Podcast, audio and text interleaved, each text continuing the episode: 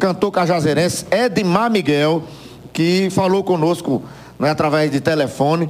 Ele vai dar a opinião dele sobre a não realização do Chamegão e também sobre essa polêmica que é a música raiz, a música autêntica do pé de serra que está dando espaço aí a outros ritmos.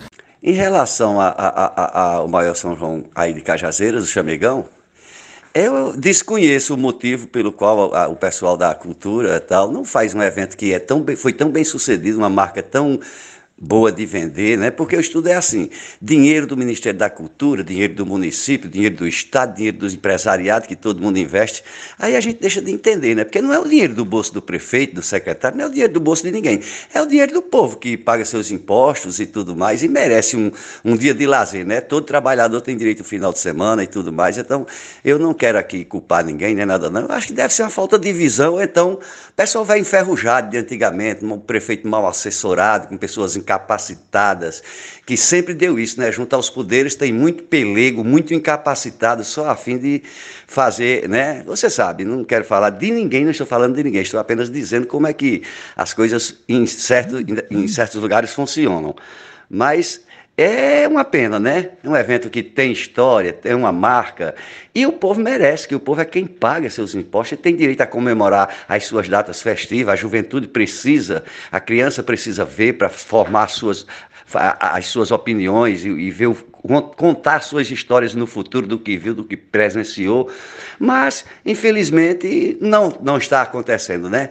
Não quero eu culpar ninguém. Se o prefeito tem saúde, tem problema de saúde, está doente, mas tem secretário, tem outras pessoas para fazer. O povo não tem nada a ver com isso, tá entendendo? Acredito eu. Mas é uma pena que não tenha acontecido né, o, o, o Chamegão 2023. Querem fazer um outro evento em agosto, mas isso aí é tapar o sol com a peneira. Eu acho que o evento que querem fazer em agosto é mais para desvio de dinheiro, penso eu, né?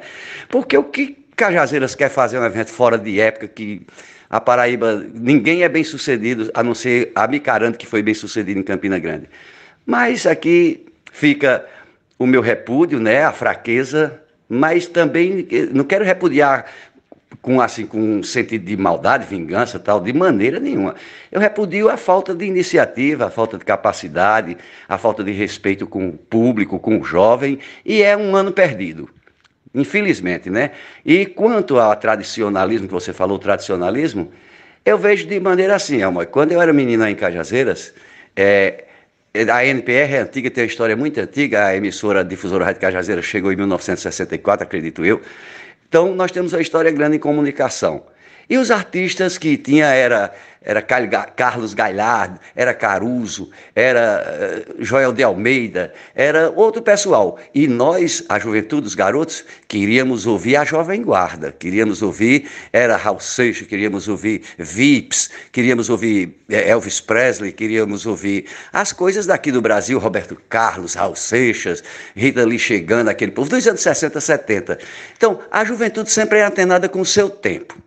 Isso aí a gente não pode deixar para lá, porque se ficar amarrar o burro no passado, o burro morre de fome, né? amarrado no pé da cajarana, infelizmente.